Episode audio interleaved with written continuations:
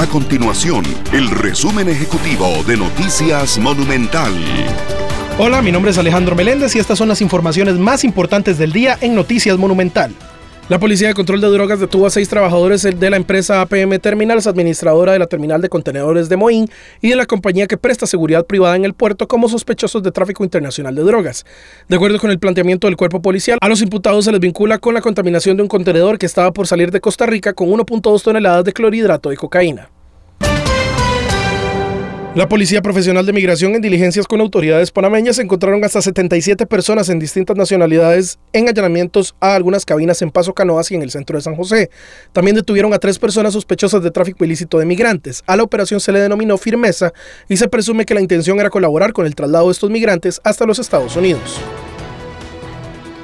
Estas y otras informaciones usted las puede encontrar en nuestro sitio web www.monumental.co.cr. Nuestro compromiso es mantener a Costa Rica informada. Esto fue el resumen ejecutivo de Noticias Monumental.